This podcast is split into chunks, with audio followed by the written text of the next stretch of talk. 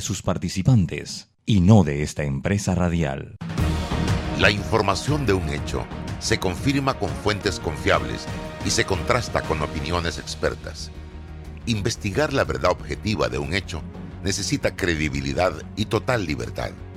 Con entrevistas que impacten, un análisis que profundice y en medio de noticias, rumores y glosas, encontraremos la verdad.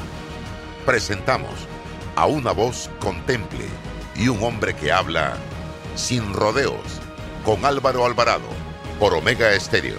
Bienvenidos.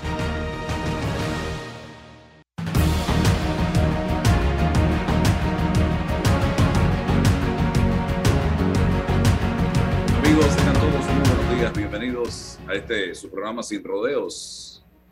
Sintonizan Omega Estéreo, emisora con cobertura nacional que se escucha de frontera a frontera y también, si no tiene la opción de escucharnos a través de la radio, también puede hacerlo vía nuestras redes sociales que ya comienzan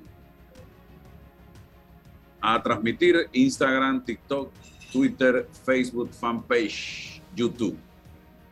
Eh, interesante los temas en agenda. Hoy con nosotros, como todos los días, César Ruelova y también, como todos los jueves, nuestro compañero don David Sayet, que está ya en sala. Habíamos invitado a Wolfram González, sin embargo, se excusó por un problema que tuvo en la mañana de hoy. Pero el tema hay que tocarlo, eh, César y David, y es el anuncio hecho ayer por parte de la Secretaría de Energía que era ya la crónica de una muerte anunciada del incremento en los precios del combustible. Eh, yo ayer eh, subí la información antes que saliera el comunicado de la Secretaría de Energía en galón y había personas preocupadas y molestas porque lo había subido en galón y no en litro. Digo, realmente, realmente en este país hay gente que tú le enseñas la luna con el dedo y se queda mirando la uña a ver si tiene basura o está sucia. Hey, si es en litros o es en galón, es lo de menos. Lo importante aquí es el impacto de este incremento en la vida diaria del panameño. Y me voy a concentrar en el panameño porque los ticos que, resuelvan su problema y los colombianos y los nicaragüenses el suyo.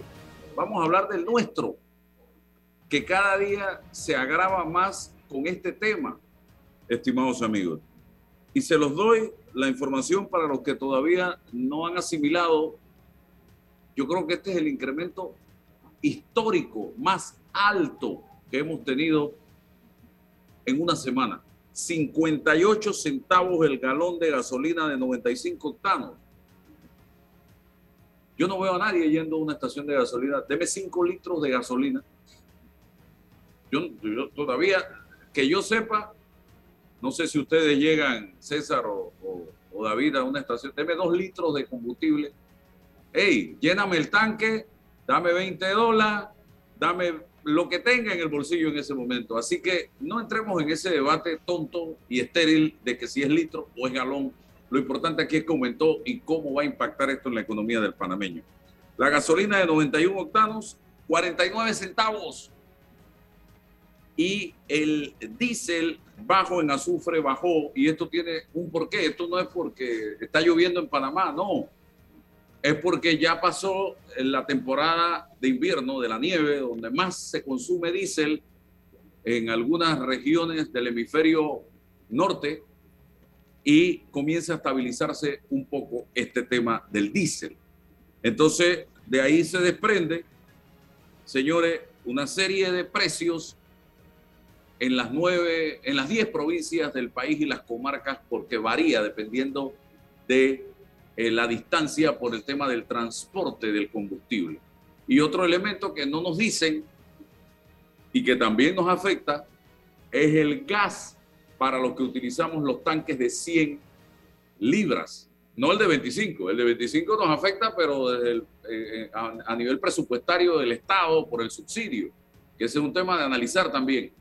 pero los que utilizamos el tanque de gas de 100 libras, yo no sé si del 60 también se usa en Panamá comercial, eh, digo, residencialmente o comercialmente, también les va a afectar. El precio del gas también sube y eso impacta directamente en todo, estimados amigos. Así que, y esa, ese monto nunca nos lo ponen, que también debieran decirnos cómo va a aumentar el gas LPG.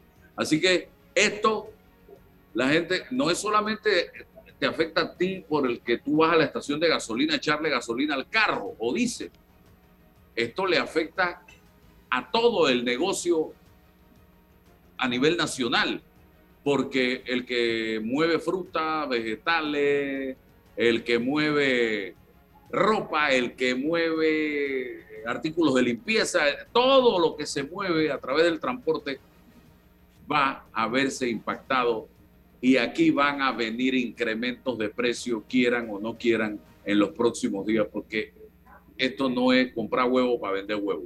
Así que preparemos el bolsillo, señoras y señores, porque lo que viene no es relajo y la capacidad de maniobra que tiene el gobierno nacional no es mucha en este momento, estimados amigos, con este tema, porque estamos hablando de comida cara, estamos hablando de energía cara, estamos hablando de combustible caro, estamos hablando de medicina cara y el gobierno, los recursos con que cuenta son limitados.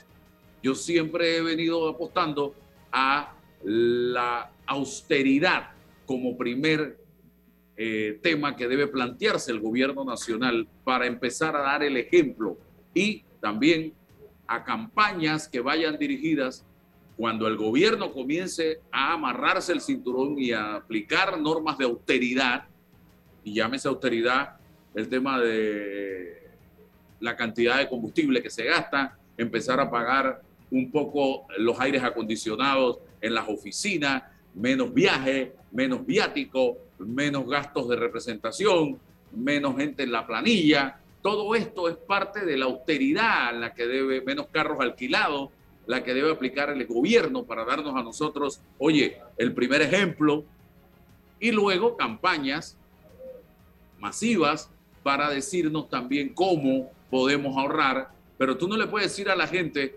que eh, tiene que ahorrar combustible de esta manera y a los cinco minutos que salió la cuña tienes un retén allá adelante con dos policías que se decidieron hacer un retén porque ese día ellos tenían ganas de hacer un retén y tienen a todo el mundo trancado en ese retén. Tú no le puedes decir a la gente que no que ahorre gasolina y de repente no le resolviste un problema a una comunidad y la comunidad salió a la calle a una protesta y resulta que tienen la ciudad trancada y todo el mundo gastando gasolina parado. Entonces, esto tiene que ir acompañado de estrategias para ver si logramos, si logramos entre todos oye, nivelar la situación. Eh, don David Sayet y luego don César Reloj. Bueno, eh, muchas gracias y, buenos días a todos. Buenos días César, buenos días Álvaro, Roberto, Antonio Díaz y a, los, a todos quienes nos escuchan. Definitivamente Álvaro, este es el incremento más alto en la historia del combustible. Y recordemos que galones y litros son iguales, simplemente multiplica los litros por 3, un galón es igual a 3.785 litros, multiplíquelo por 3.78 y ahí tiene los precios. Por cierto, yo me fui atrás y en efecto, no solamente es el máximo aumento, sino que este es el máximo nivel de precios que ha habido también en la historia. Estamos arriba de 5 dólares el galón y la verdad es que el problema eh, finalmente no, nos viene a pegar. Yo esta mañana mandaba un tuit relacionado con ¿Qué fue lo que derrotó la inflación y bajó el precio del petróleo en aquel, aquella crisis que duró 10 años, de los años 70? Y vamos a resumirlos en tres grandes puntos. Uno, las tasas de interés, que fue, lo llegaron hasta 21.5% en el año 80, a finales del 80, en diciembre del 80, que eso derrota la espalda a la inflación y finalmente baja la inflación. Eso fue eh, y es lo mismo que está tratando hacer la Reserva Federal, es un tema técnico, pero que es importantísimo, porque toda inflación siempre es monetaria y hay que retirar todo el exceso monetario, o sea, el exceso de papel moneda que ha hecho que el dólar se devalúe frente al petróleo y los demás materias primas. Lo segundo que se hizo fue la desregulación en los años 70 y en los años 80 en los Estados Unidos. Y lo tercero que se hizo, algo que la gente no recuerda y que hemos vuelto a, tú sabes, esos, esos eh, hemos vuelto a todo este polvo que trae estos lodos. En los años 70 todo el mundo tenía esos carros, no sé si recuerdan, mis, mis coequiperos, todos esos carros que tragaban gasolina igual que los SUVs de ahora, los 4x4. Todo el mundo tenía esas camionetas y esos carros grandísimos de 8 cilindros. Eso cambió y los consumidores se fueron al principio, al final de los 70 y al principio de los 80 se fueron por autos de 4 cilindros y quedaban hasta 100 kilómetros el galón. Recuerdo que aquí había un, vehículo Daihatsu que vendían cerca de donde yo vivo que daba eh, entre 90 y 110 kilómetros por galón. Entonces todo el mundo se fue, ahí fue que entraron los autos japoneses, Nissan, eh, que antes se llamaba Datsun, Toyota, etcétera, y lo que ocurrió fue que los precios bajaron tremendamente porque la demanda de, de, de combustible bajó. En Estados Unidos también pusieron el eh, límite de velocidad en 55 millas por hora, que es una, una velocidad más eficiente que velocidades superiores. Todo esto logró derrotarle la espalda a la inflación, especialmente al precio del petróleo, y para el año 83 ya la inflación que había pegado cerca de 13, eh, 14% en Estados Unidos, había llegado en el 83 a menos del 5%. Claro, esto también tomó una recesión que fue la del 82, pero eh, eh, parte de lo que quizás también esté en los elementos en, en Estados Unidos con esta subida de intereses. La subida de intereses ha logrado derrotar precios. Ya empezó a derrotar precios del Bitcoin, de los activos, de, la, de las acciones infladas y de algunas materias primas, entre ellas oro, plata, etcétera. No ha podido rotar el petróleo porque el petróleo tiene su dinámica propia y porque todavía estas tasas son muy débiles y muy tenuas. En aquel entonces, recuerdo, 21.5% subió el prime y eso fue lo que le, le, le tumbó la espalda al dragón de la inflación, con Paul Volcker en aquel entonces. Ahora y la desregulación. Yo lo que pienso que en Panamá, Álvaro, y tenemos que suspender esta mentalidad de que el gobierno nos tiene que resolver el problema. Porque aquí cada uno llora y extorsiona, porque lo que me preocupa es que ha llegado un fenómeno de extorsión. Yo tranco la calle y me dan un millón de dólares. Yo tranco la ciudad y me dan cinco millones. Yo tranco la Panamericana y me dan 11 millones y ahora 30 millones. Mi preocupación con los 30 millones, Álvaro, es que yo sé que hay diputados que son dueños de concesiones y que son dueños de concesiones, de grupos de, transporte y concesionarias de transporte, que son los que se van a llevar la mayoría del, subsidio que se va a dar, porque esa regulación de precios no es más que un subsidio en 3.95. La clase media no pidamos al, al, gobierno que haga algo como subsidios, sino que se derogue de una vez por todas el ilegal decreto 36, que no puede regular porque César, no se puede regular un mercado a través de un decreto de gabinete. Y ese decreto de gabinete es inconstitucional, es un decreto que crea barreras de entrada, tiene 65 normas que frenan la, la libre concurrencia, lo cual es inconstitucional porque viola el artículo 292 de la Constitución, porque es un y, incluso crea el precio de paridad, es el que permite que los agentes colusionen sin que puedan ser procesados por la Codeco. Porque cada vez que tú le preguntas a un agente ¿Por qué tienen todos el mismo precio? Yo verifiqué en la ruta del ahorro que publica Codeco, tremenda publicación, y la mayoría de los agentes tenían hasta hace poco un dólar 36. La mayoría de las estaciones de Pendo un dólar 36. Y cierro en esta parte con el tema de las banderas blancas. ¿Por qué se han acabado las banderas blancas? Porque el oligopolio las ha aplastado y como es muy difícil que entren nuevas, entonces al final eh, no han podido me hubiera gustado tener aquí a Wolfram porque él tiene una bandera blanca y él vende más barato el combustible que los competidores grandes, especialmente las petroleras grandes, porque la única forma de poder competir contra los grandes es con mejores precios. César. Buenos días, Álvaro. Eh, buenos días, David. Buenos días a todos los que en la mañana de hoy nos, nos escuchan. Hay una preocupación evidente y creciente sobre el, el asunto del combustible. Eh, esto que inicialmente eh, era eh, quizás una, una, especulación, quizás está subiendo, pero va a bajar pronto. Bueno, esto va a la alza ya consistentemente y, y insisto, está generando hoy en la mañana eh, veía cómo los conductores de taxi a la corredera eh, parecía, y uno mira en, cuando está manejando la ciudad, lo, lo, apurado que andamos y tal, es producto de esto, optimizar el, tiempo, el espacio y el bien combustible. David nos ha generado una historia, un, análisis geopolítico internacional, ya que, creo que tiene que ver con, con, lo que hace o deja de hacer las grandes potencias que influyen o pueden influir en, en los potenciales precios. Pero nosotros, ¿qué, qué hacemos? ¿De qué, ¿Qué podemos? ¿Cuál es nuestro margen? Y empiezo a pensar de influir porque nos compremos un vehículo de menor cilindraje, sí, pero no en el precio, sino en, cómo nos rinde. ¿Qué, ¿Qué, puede hacer el, gobierno? Es la pregunta clave. ¿Qué puede hacer realmente? ¿Y con quién lo debe hacer? ¿Y a quiénes deben impactar lo que se haga? Entonces, entiendo que hay una Secretaría de Energía, hay expertos en el tema.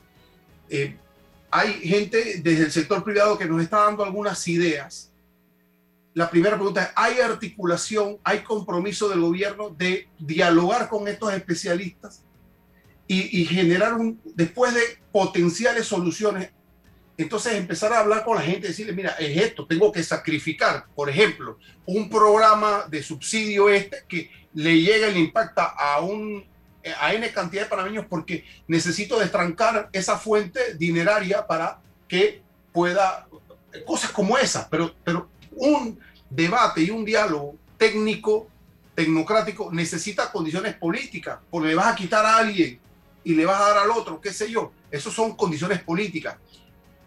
Hay este liderazgo, hay este compromiso, todo está llegando a destiempo. Hombre, eh, eh, los, los, técnicos y los que saben de esto no están vislumbrando que seguimos a la alza. ¿Cuándo vamos a reaccionar? Cuando el país se nos caiga, se nos caiga pedazos cuando se logren articular los actores sociales en toda la provincia, porque ya es un problema que nos duele a todos. No, no terminamos de, de, de, implementar lo que haya que implementar desde nuestras posibilidades, porque algunas posibilidades tenemos que tener, eh, eh, David. Si es bajando el, el, tema del impuesto al subsidio porque tenemos que eliminarlo temporalmente, subsidio, y pasárselo acá para que no, nos rinda todo, porque no creo en que es un problema de transporte selectivo o colectivo, no, no, es un problema de todos. Y, y, esas decisiones hay que tomarlas. ¿Cuándo van a llegar? Es lo que no, no, sigo, no, no comprendo. No es que debemos adivinar que esto va, va a seguir subiendo. Hoy a los que tenemos, eh, eh, utilizamos como eh, diésel, bueno, qué bien, pero, pero no nos resuelve. Yo no me puedo sentir contento porque mañana eh, con mi carro diésel voy allá y voy a... No, eh, eh, no puedo ser tan individualista y tan egoísta. Entonces requiere una reacción del... ¿Sabes qué pasa, César? y anotan, apuntando a tu planteamiento, somos un país de cero planificación.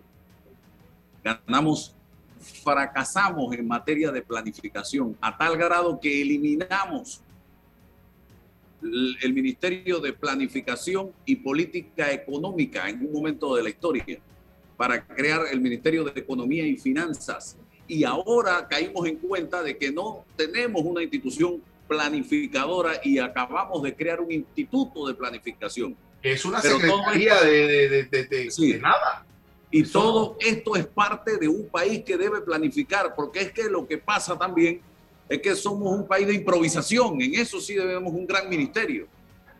Improvisación de cada cinco años, cuando mucho hacemos algo, o si cambiamos de ministro, cada vez que llega un nuevo ministro o cada vez que llega un nuevo presidente. Anótame esta, anótame esta, anótame esta. Tenemos por ahí en el tintero el Ministerio de la Mujer, pero por ahí hay un proyecto que se llama, ya no es mujer, sino es, ¿cómo es? Personas menstruantes. Es cómo se va a llamar el ministerio. Por, el Ejecutivo anda por una cosa y el Parlamento anda por otra cosa.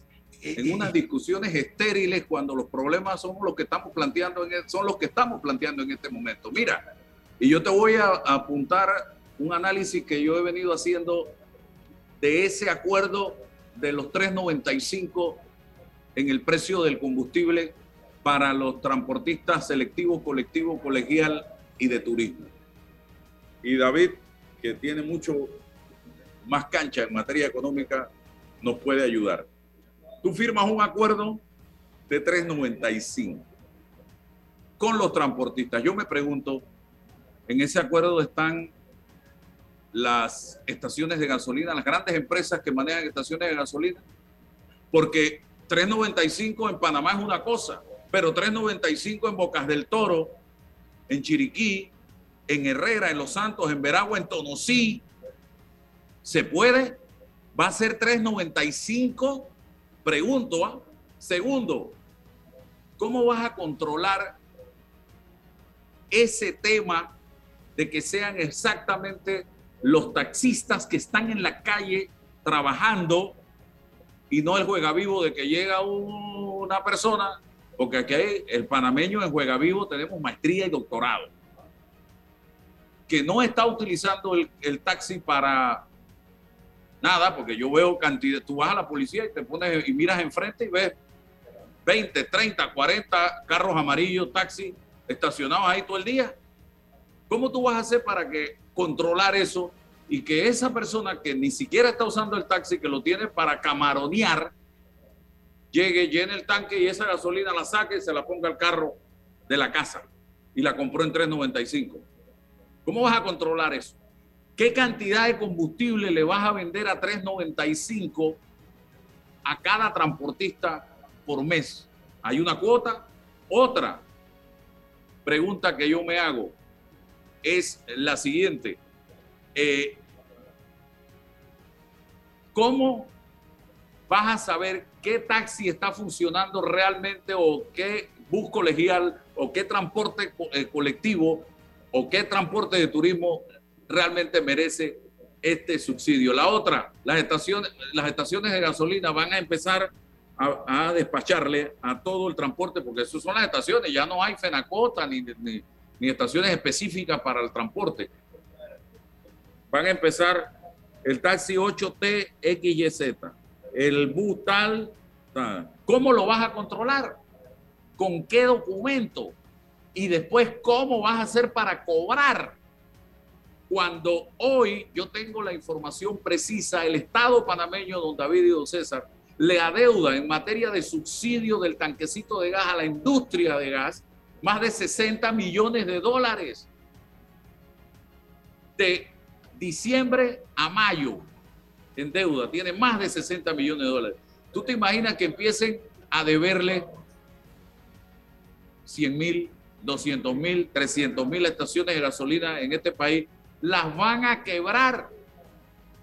Porque estas estaciones no aguantan esa cantidad de, deuda. ¿Cómo va a ser el Estado para pagarle a cada estación de gasolina esos montos? O van a definir, no, en Herrera las estaciones de gasolina van a ser esta, en el Panamá van a ser aquella. O sea, esto no es fácil de manejar. Es fácil sentarse y firmar un acuerdo 395, selectivo, colectivo, colegial y eh, turismo. No sé que usted, usted que ha estado metido allá en el monstruo de la burocracia, don David, ¿cómo resuelve todas estas interrogantes? Bueno, yo creo que eh, levantas unas interrogantes muy interesantes, porque una cosa es el anuncio y otra cosa es cómo se va a hacer o concretar este anuncio que era una especie de, parecía como una control de precio, pero más bien es un subsidio que se va a dar a los transportistas. Tampoco sabemos si lo que se va a hacer es darle a cada concesionaria una cantidad de cientos de miles o quién sabe algunos más de más que cientos de miles y que ellos la distribuyan, porque si esa es la fórmula, sospecho que muchos palancas y taxistas y otros transportistas no van a recibir el dinero. Pero ahora que menciono taxis, miren, ya el, el mundo llegó, la tecnología llegó. ¿Y cómo es posible que todavía eh, tengamos un precio regulado para el transporte selectivo. El transporte selectivo no es el transporte colectivo. transporte selectivo, yo que tomo Uber a cada rato y a veces tomo taxi, el precio debe ser como el de Uber. Varía instantáneamente de acuerdo a la hora, de acuerdo a la demanda, de acuerdo a la oferta, de acuerdo a la lluvia, de acuerdo a cualquier factor, el precio va variando. Yo he tomado Ubers de aquí a dos kilómetros en dos dólares 25. Y he tomado ese mismo Uber a esa misma ubicación, a mi oficina, en 5.50 dependiendo las condiciones del mercado. Eh, eso, por cierto, Nueva York hizo esto. Nueva York agarró a todos los taxistas y los puso en plataformas, ya sea la propia, porque algunos hicieron su propia plataforma, o en las plataformas de Uber, Lyft y otras, Cabify también. Y ya se acabó el, cuento de, y, la, y, la, y el, lloriqueo de los agentes que no soportan. Mira, en el mundo de los negocios y en el mundo de la competencia, en el mundo de todo, tenemos que competir, Álvaro. Tú compites contra otros periodistas, yo compito contra otros economistas nacionales y extranjeros. Yo no puedo ponerme a llorar cada vez que viene aquí Bloomberg con tres especialistas porque no puedo competir. O estudio más o trato de ver qué hago, pero no es el gobierno que me tiene que resolver mis problemas. Los taxis hay que liberarles el precio. El gobierno no tiene que meterse entre la ecuación de un consumidor y el oferente, que es el taxista. Eh, si el taxista le quiere cobrar cuatro dólares porque hay tranque y hay lluvia, y yo estoy dispuesto a aceptarlo, o usted está dispuesto a aceptarlo, ¿quién es el gobierno para meterse en el medio? El gobierno, ¿por qué tiene que jugar eh, a Dios, a estar metido en todas las transacciones, en todo? No, y no me parece, porque lo que está ocurriendo es que sí, se meten en todos, pero entonces se meten los diputados, se meten los politiqueros y siempre en el medio, siempre, eh, tú sabes qué es lo que ocurre cuando se meten estas personas en el David, solo nada más para, para escucharte, me, preocupa porque en, principio conceptualmente es correcto lo que dices, pero, pero vamos a la realidad. ¿Y qué pasa con los abusos? ¿Qué pasa con la ineficiencia del sistema? ¿Qué pasa con el no voy? ¿Qué pasa con la especulación? O sea, ¿y, quién defiende a un pueblo tirado en la lona y, tal? Creo en la libre oferta, sí, pero, pero, pero ¿quién tutela? Hay un concepto de justicia social en la constitución, en los parámetros de una convivencia. Porque si soltamos los lobos, David, eh, eh, entonces eh, apaga y vamos. Pero César, los lobos ya están sueltos. Además, la TT tiene una obligación legal de regular el sector. Y dime, César, si la TT ha estado cumpliendo, no en esta administración, creo que lleva 30 años sin cumplir con su propósito. De acuerdo, pero entonces no, no, bueno, entonces optimicemos las instituciones, porque lo que pasa es hace falta que las instituciones atiendan a las funciones y a las competencias por las que están. Pero yo, yo prefiero dejar los lobos ahí, optimizar las, las instituciones que funcionen como el transporte y como todo, ¿ya? Entonces, porque si no tenemos tutela de alguna parte, David... Eh, pero eh, César, lo que pasa es que la tutela lo que ocasiona es lo que está pasando. Ahí tenemos una, eh, antes Dirección de Hidrocarburos, ahora Secretaría de Energía, que debe tutelar, pero siempre, estoy hablando no en esta administración, en los últimos, desde el 2003, ¿qué ha pasado con la, la Dirección de Hidrocarburos? Fue capturada siempre por el sector, y no es nada más hidrocarburos, todos los sectores en Panamá, siempre el regulador tiende a ser capturado, o sea, la teoría de la captura, eso se estudia en economía, tiende a ser capturado por los agentes. ¿Quién está en la Junta Directiva de la TT? Los concesionarios. ¿Quién está en la Junta Directiva de la TT? Los transportistas. o sea, ellos capturaron la Junta Directiva. Entonces hay que elevar la conciencia de una población que requiere y debe exigir participación en, en esas mesas de toma de decisiones. Lo que yo hablo de la cultura del consumidor, no solamente es quejarse, sino es pedir espacios directos de participación en la toma de decisiones en esos lugares. Yo te prefiero a ti en la TT y a un consumidor que a las mismas personas. Tú no puedes tener un sector que, el, que por ley está en la directiva lo mismo pasó en Autoridad de Turismo. La directiva tiene que ser como la de la Superintendencia de Banco. Ahí está prohibido que haya un banquero en la directiva, un banquero en ejercicio. Lo mismo en la de no financieros. Los no financieros se prohibió, pueden estar abogados, pero tienen que haber dejado la práctica un X número de, meses para que puedas entrar a la directiva. O sea, tú te imaginas lo que ha pasado en la TT quienes están en la directiva son los mismos que están siendo... Llegan a y llegan a diputados y, logran articular los intereses y llegan a espacios de poder político. Pero esa misma lógica debe operar con el consumidor. Yo, yo no digo que no deben participar, son actores en, la, prestación del servicio, ¿qué tal? Que no tengan el monopolio y la mayoría de los votos en la toma de decisión. Eso sí, no, un equilibrio, pero no hay reacción. O ¿cómo? ¿Cómo? yo siempre he conversado con Álvaro. Mira, el, liderazgo de Colón hoy está diciendo, mire este problema, pero la gente de Chiriquí, la gente de Los Santos, la gente de Herrera, la gente de Darien, no reacciona. Ah, porque, porque es un problema de Colón. Es un problema de todos. Y, si, los dirigentes de Azuero, de Chiriquí, reaccionan, también los colonenses tienen que sumarse porque es un interés de todos. Aquí hay un liderazgo dividido, egoísta, individualista y localista. Y entonces por eso que la élite política no reacciona rápido y con eficacia porque encuentra que no tiene un pueblo, hombre, articulado con un interés. Nos afecta a todos. Ya, ah, el, el, hospital Amador Guerrero no está, no, no está construido no importa, el de allá de Azuero discute el de él, el de Darien discute el de él. Falta, falta esa cohesión social para ponerle cara a, la élite política y económica de este país estos problemas. César, el, lo mismo que ha pasado en el sector de hidrocarburos con el decreto 36, ha pasado con el sistema de cupos. El sistema de cupos tiene que acabarse. ¿Cómo es esto de cupos que... Entonces, ¿quién le da los cupos? César, si tú y yo queremos montar una concesionaria de taxi, ¿tú crees que nos van a dar un cupo? Por supuesto que no nos lo van a dar. o sea, esto tiene que ser un sistema de licencias ordenado y que quien cumple con los requisitos, que no deben ser eh, gigantescos, entonces le tienen que dar la, la licencia, no una concesión, le tienen que dar una licencia. Nos llevan del garrito. Mira, cuando el problema del transporte eran los Diablos Rojos. Mira, ese era el problema, Álvaro, ¿te acuerdas? Eran los Diablos Rojos, o exabrupto, pero no se entró a revisar a quién le daban, a quién le otorgaban el cupo, la, quién las tenía. Gente que tenía 4, 5, 10 buses y después le indemnizaron todo el escándalo. Ya, después ahora, eh, eh, lo mismo pasa con el medicamento. ¿no? Empezamos a ver el tema del medicamento, pero ahora nada más es del seguro social, pero no el sector privado. Bueno, ¿quién, ¿quiénes monopolizan los cupos y las concesiones? cómo funciona esa lógica ahí económica, dónde quién tiene la teta del gobierno que, que, es la que genera la posibilidad de que hay un monopolio ahí de la misma gente.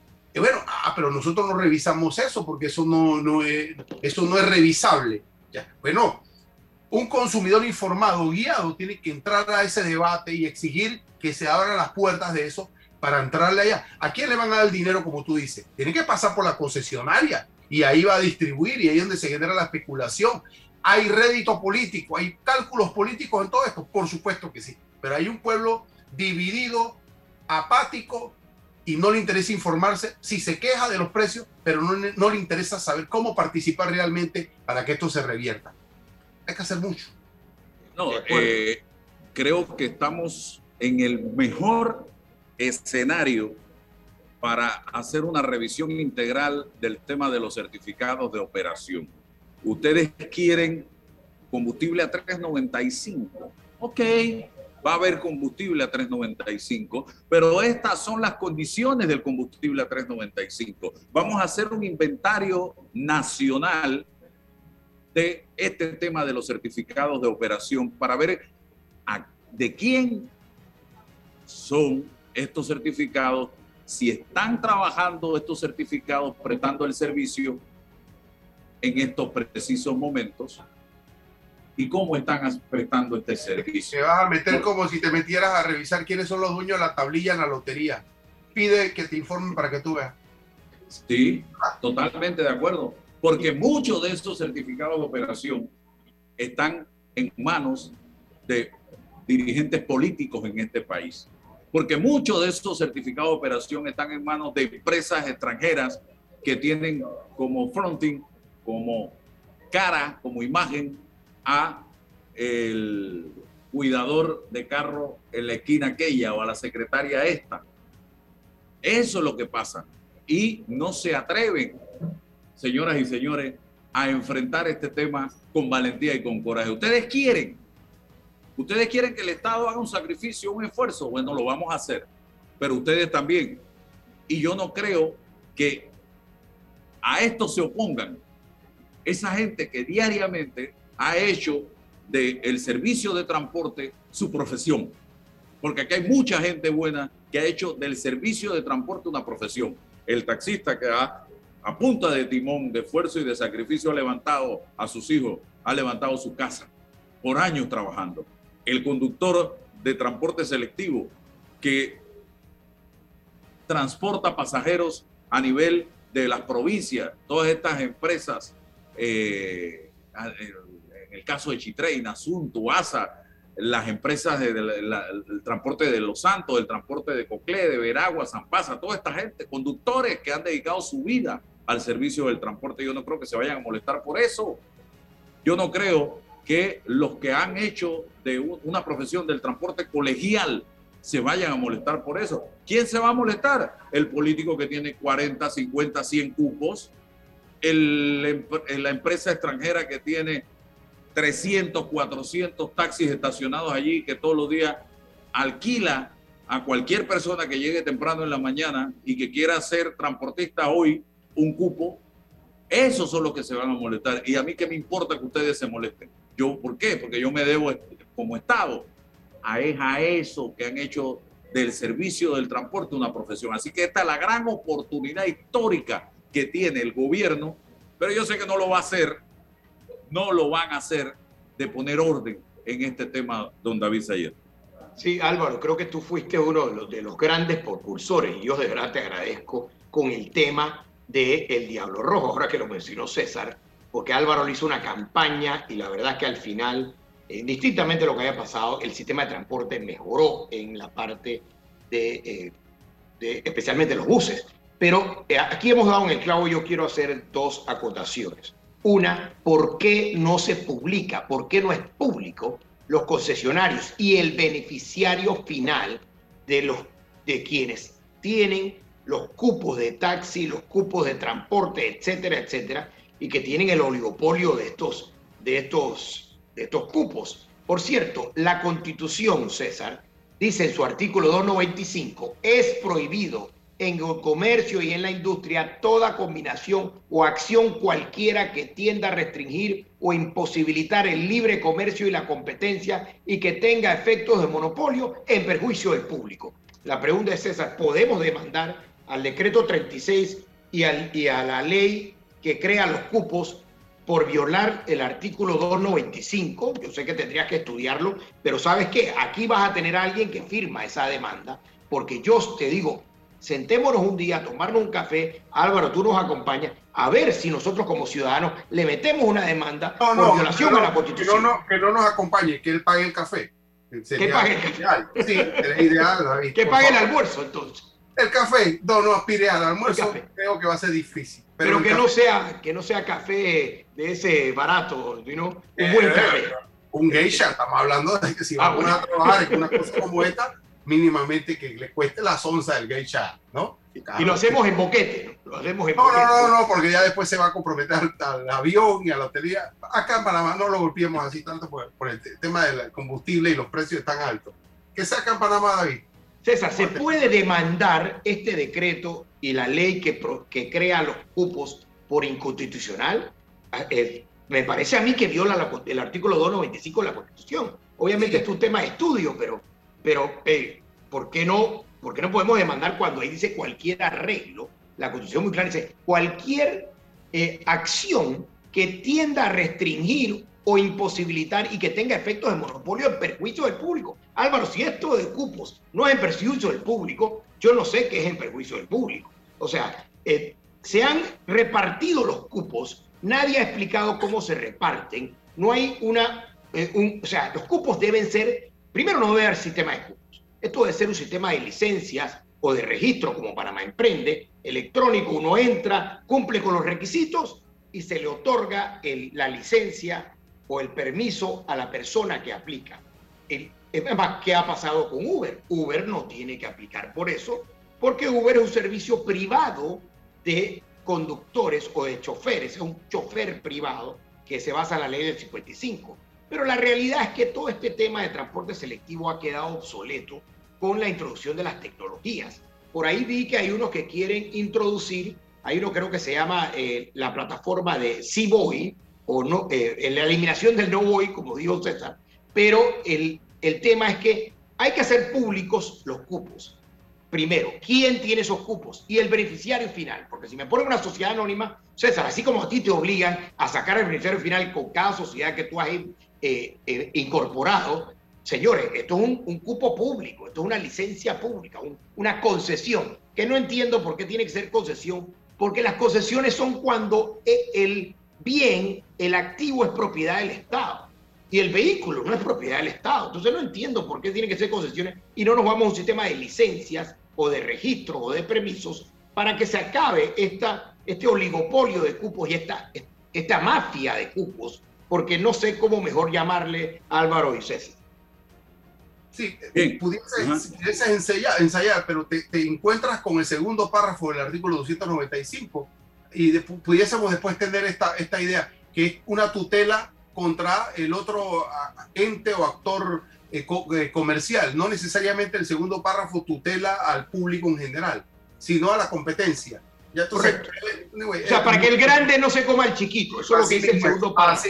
es, más, el, segundo párrafo lo que dice es que los grandes agentes, o sea, el Estado tendrá que velar porque los grandes agentes no vayan a comerse al chiquito. Pero la pregunta es, en los cupos, ya lo explicó muy bien Álvaro, hay grandes empresariados, hay diputados, señores, y si usted tiene una serie de concesiones de cupos y es diputado, usted tiene la obligación o el deber moral de revelar esos conflictos de interés, porque esos son conflictos de interés, Álvaro. Tú no puedes estar legislando a favor o en contra de un sector cuando tú tienes 500 o 600 cupos. Y sabemos que hay varios diputados que los tienen y yo los invito a que lo revelen, porque eso es transparencia. y eso es lo que no vas a encontrarlo porque lo tienen traslapado, entonces no hay, con con, porque la concesión se genera no por, por, el hecho del vehículo, sino por el, por el concepto del servicio de transporte público, eso es lo que se concesiona. Entonces, como el Estado es el, en cabeza del Estado está el servicio y él lo delega al privado, entonces no hay monopolio, el, el Estado lo administra y no hay monopolio. Hay, por supuesto, una, técnicamente hablando, no hay monopolio. Yo tengo una pregunta. En todo esto, Álvaro y César, ¿dónde queda la clase media? La clase media no va a recibir un centavo de subsidio. La clase media no tiene cupos. La clase media no tiene incentivos, exoneraciones como las que acaban de aprobar hace poco a un sector. La clase media está aplastada, es la que está pagando 100 dólares cada vez que llena el tanque los que tienen estos vehículos de 4x4. la clase media no se organiza, David. La clase media no se organiza de profesionales, no dice nada, está a la espera. la clase media está tratando de sobrevivir. Y es la que paga los impuestos, porque los que ganan menos 846 no pagan impuestos. Es la que carga con, con, proporcionalmente es la que carga con el sistema tributario, porque sabemos que las empresas grandes tienen abogados, tienen eh, eh, contadores, me tienen a mí, tienen a, a, César, que podemos armar estructuras para que paguen menos impuestos legales, estructuras legales. Y tienen también incentivos, pero la clase media no tiene nada y es la que va a seguir sufriendo el alza del costo de la vida y el alza del combustible, porque a, a la clase más necesitada no le va a subir el pasaje Tan siquiera creo yo que este acuerdo fue para no subirles el pasaje. Vamos a la pausa, regresamos enseguida con la continuación del programa Sin Rodeos. Alcanza el éxito estudiando. Con la Superferia de Préstamos Mi Éxito. Excelentes beneficios en condiciones y aprobaciones. Escríbenos al 6330-2334. En Soluciones Financieras Mi Éxito. Estamos para apoyarte. Eres grande Panamá, abriendo rutas al progreso, caminando hacia el futuro, avanzando en el proceso. Eres grande Panamá, juntos vamos creciendo. Con la ampliación de la carretera Puente de las Américas a Raiján, más de 600.000 familias se verán beneficiadas con una mejor calidad de vida. Grande Panamá, juntos vamos creciendo. Un gobierno en acción. Cemento Chagres orgullosos de ser una empresa 100% panameña, comprometida con el país y su gente. Somos el cemento panameño que nos une. Todo en un solo app. Caja Amiga de Caja de Ahorro se moderniza para ti. Realiza transacciones solo con presentar tu cédula a nivel nacional. Pago de servicios públicos y privados. Pago de préstamos y tarjetas de crédito. Consultas, depósitos, retiro de dinero, transferencias a terceros y mucho más. Busca tu caja amiga más cercana en cajadeahorros.com.pa. Caja de Ahorros, el banco de la familia panameña.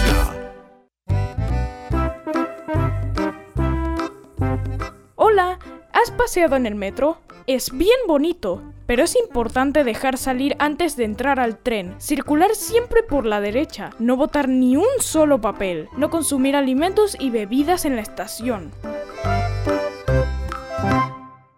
En Panama Ports nos mueve lo que a ti te mueve. En estos 25 años para el puerto y para nuestros colaboradores, cada día representó un nuevo reto. Pero gracias a ese esfuerzo, a esas ganas de crecer y de salir adelante, es lo que nos ha llevado a estar donde nos encontramos hoy. Panama Ports, 25 años unidos a Panamá.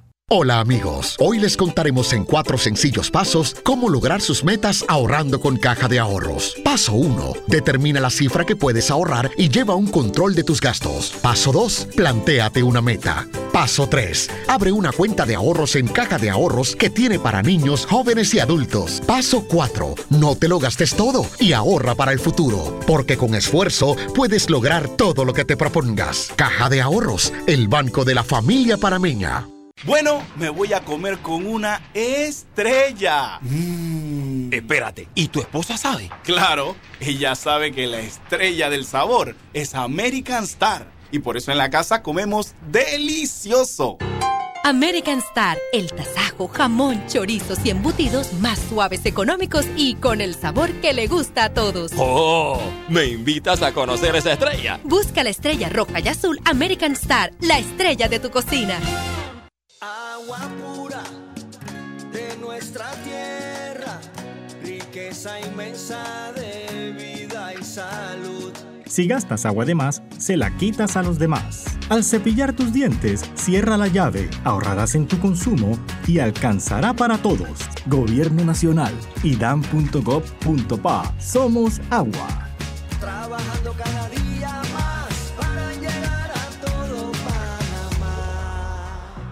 Ahorrar para cumplir tus objetivos, claro que emociona. Abre una cuenta de ahorros en Credit Core Bank y empieza a disfrutar de sus beneficios. Credit Core Bank, cuenta con nosotros. Déjate llevar por la frescura del pollo melo, panameño como tú.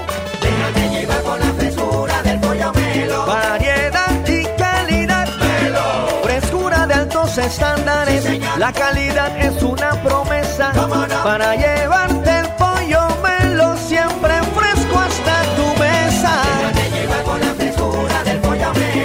sabor y calidad lo prefiero. Déjate llevar por la frescura del melo. Está escuchando El Temple de una voz que habla, sin rodeos, con Álvaro Alvarado. Vamos. Regresamos, señoras y señores.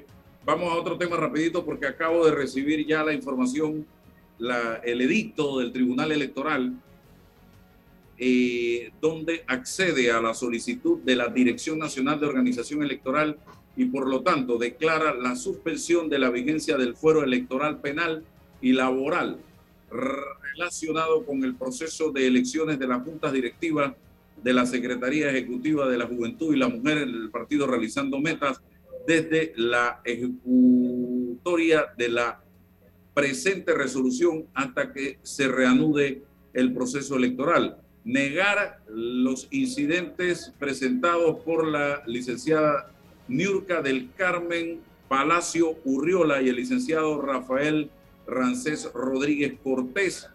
Eh, así que firma esto la secretaria general, eh, estimados amigos, y el magistrado, los magistrados Alfredo Junca, Eduardo Valdés y Heriberto Araúz. Así que ya se confirma oficialmente, queda sin fuero penal electoral el expresidente de la República, Ricardo Martinelli Berrocal, y hoy inicia la suspendida de manera temporal audiencia en el caso New Business, eh, donde precisamente está implicado y es investigado el expresidente de la República, Ricardo Martinelli Berrocal. Tiene que comparecer, César, el señor Martinelli, a esta audiencia que es preliminar.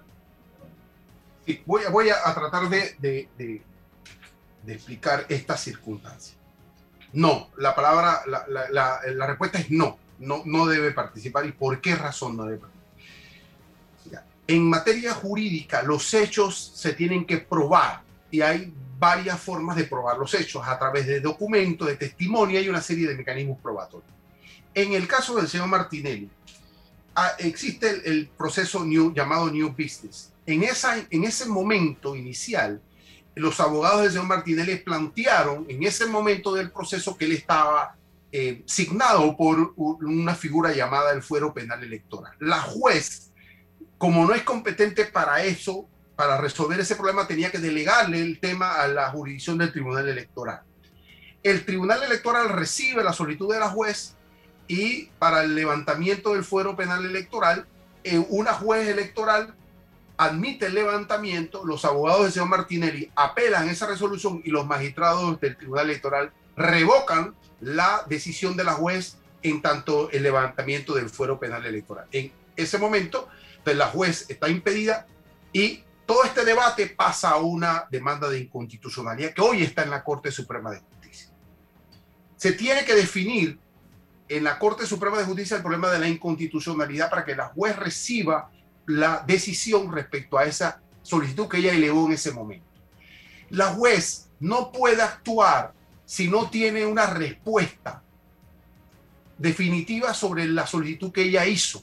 Es decir, si no tiene fuero penal electoral hoy el señor Martinelli, te, le tiene que comunicar, alguien se lo tiene que comunicar a la. No es el tribunal electoral, porque estos son casos que han surgido posterior a esa solicitud. Entonces la juez no tiene forma de convocar o llamar o requerir al señor Martinelli, salvo que la Corte decida, oye, ya hay, ya hay sustracción de materia en este tema y devuelva el, fallo de inconstitucionalidad y el Tribunal Electoral se lo comunica a la juez. La juez hoy no puede. Es como, como si la juez se entera de que una persona acusada de un proceso falleció y ella lo sabe, necesita el certificado de defunción para poder archivar el expediente. Ella necesita una certificación ¿Eso detiene la audiencia o ella puede hacer la audiencia? No, porque es que la, ya ella escindió, ella ya dividió el proceso, va a adelantar el proceso con los demás y está esperando una respuesta en el tema del caso de, con respecto al señor Martinelli. Respuesta de la definición de la solicitud que ella hizo. En marzo, creo, en abril, ella hizo una solicitud. Eso, ella tiene que esperar esa respuesta para activar o reactivar ese caso respecto al señor Martinelli para adelantarle la, audiencia preliminar. Lo que ya ha hecho procesalmente es dividir el proceso, continuar con los demás y esperar la definición. Todo esto que está pasando, aunque los juez lo, la juez lo sepa, no puede actuar. Ah, yo me enteré por el periódico o por lo que sea, porque Álvaro Alvarado, si rodeo, dijo, ella no puede hacer eso. Ella requiere de un documento que le certifique, que le pruebe que efectivamente el señor Ricardo Martinelli hoy no goza de fuero penal electoral, para entonces reactivar respecto a él el caso o los casos que tengan a respecto. Pero la Corte ayer, en un comunicado, el órgano judicial ayer, en un comunicado, dice, publicó que se reanudaba la audiencia por el caso New Business luego de la suspensión en enero pasado de la audiencia. Al resto de los imputados para el resto. de digo, entonces sí va a haber audiencia para el claro, resto. pero sin el señor en cuestión. Pero sin el señor. Una pregunta. ¿Fue, unánime la decisión del tribunal o fue unánime. dos? Fue unánime. Sí, porque pero ella no puede, pero ella no puede incorporar a este caballero al proceso posteriormente pero, pero sí, pero sí, claro, por supuesto, cuando tenga certificación en su tribunal que el señor ya no goza de fuero. ¿Y para eso tiene que hacer una audiencia nueva o, o lo No, eh, ella, ella, como ella escindió el proceso, la decisión del proceso permite continuar con uno hasta la espera de que esta persona ya eh, no goce ese fuero. ¿De qué va a pasar procesalmente?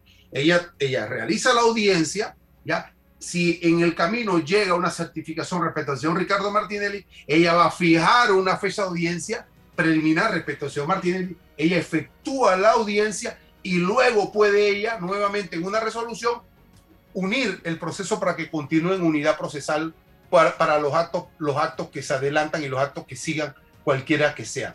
¿Eh? Eso, eso es lo que hoy se, va a hacer, se debe hacer respecto a los que no, no están aforados. César, nada más para entender el tema jurídico y no porque estoy a favor ni en contra de nadie en este proceso, porque la verdad es que el tema judicial es delicado y que todo el mundo reciba su debido proceso. ¿El fiscal puede solicitar esto que estamos hablando al tribunal para que la jueza lo vea o eso tiene que pedirlo la jueza? La jueza ya lo, la jueza hizo una solicitud de levantamiento. Ella necesita que le respondan qué ocurrió con la solicitud que ella hizo. Eso se definió en el tribunal electoral, luego hay una demanda de inconstitucionalidad que está a la espera de una resolución, de un fallo, y también ahora, ahora han surgido elementos posteriores que tienen que ver con que no se culminó el proceso interno de ellos y tal. Y ahora, ante ese hecho, nuevo hecho, el Tribunal Electoral está decidiendo que él no goza. Bueno, debe comunicárselo a la jueza. Ya, si es el caso, debe comunicárselo. O dirán, como esto no es parte, este hecho posterior no es parte de lo que la jueza me pidió en ese momento, esto puede definirse solamente cuando la, la Corte decida el fallo de inconstitucionalidad. E, Esas son cosas que pero el Tribunal Electoral tiene que actuar. Ya actuó, no hay fuero. Bueno, ¿qué efectos tiene ese hecho posterior? Hoy hay una audiencia, no con Ricardo Martínez, ni con el resto, ya lo puede adelantar. Sí, por el caso. ¿Cuándo va a poder adelantar con Ricardo Martinelli? Eh, repito, cuando ella reciba en su tribunal la definición de la solicitud, si el señor tiene fuero o no tiene fuero penal. Ella no puede actuar motu propio. Justo antes de este programa estuvo Ricardo Lombana eh, del partido Otro Camino Panamá, dirigente de este colectivo político, en el programa Infoanálisis y le hicieron una pregunta, pregunta sobre el tema Martinelli. Y Lombana dijo algo que me llamó poderosamente la atención y que es tema de conversación por ahí entre la gente que analiza la, situación del sistema de justicia panameño. Lombana decía, la justicia panameña no tiene la capacidad de alcanzar al señor Ricardo Martinelli. Y dice, lo dije hace años cuando lo trajeron de vuelta a Panamá de Estados Unidos y hoy sigo sosteniendo que la justicia panameña no tiene la capacidad. Es más, Lombana planteó como ejemplo la carta de renuncia del ex procurador Ulloa, un hombre que salió del cargo a través de un, una carta donde no decía absolutamente nada con claridad, pero que dejaba entrever precisamente las deficiencias del sistema de justicia y la debilidad del sistema de justicia panameño, estimados amigos. Estimado Álvaro. Dígame. Estimado Álvaro, eh, esto requiere una reflexión de mayor profundidad. Es muy simplista decir que el sistema de justicia no alcanza al señor Ricardo Martinelli y punto. No, no, no, no. El sistema de justicia no alcanza a ninguno de la clase política que está arraigado. Esto no es un asunto solo de Ricardo Martinelli. Ni clase política, ni clase económica, claro, poderosa. Eso es lo que hay que debatir en este país. No, ah, yo la coyuntura, pero qué fácil. Porque el problema no, el análisis de hoy no es a quién le quitaron el fuero, no. El análisis real es por qué existe hoy el fuero penal electoral en una democracia que se supone que lleva 32 años en desarrollo, que se le permite, se le permite, claro, entonces alguien dirá, porque la clase política lo quiere así. ¿Y qué hacemos nosotros desde la sociedad? Mira, ayer discutíamos el, el, el, el ¿cómo se llama? El tema de la, del, del cociente, medio cociente, residuo. Ah, y nos fuimos y caminamos. Hey Álvaro, ¿por qué no caminamos constantemente y con presión directa sobre este problema que es la causa no del señor solo de Ricardo Martínez, de todos los políticos que se arropan en esta cosa y por eso que es tan fácil.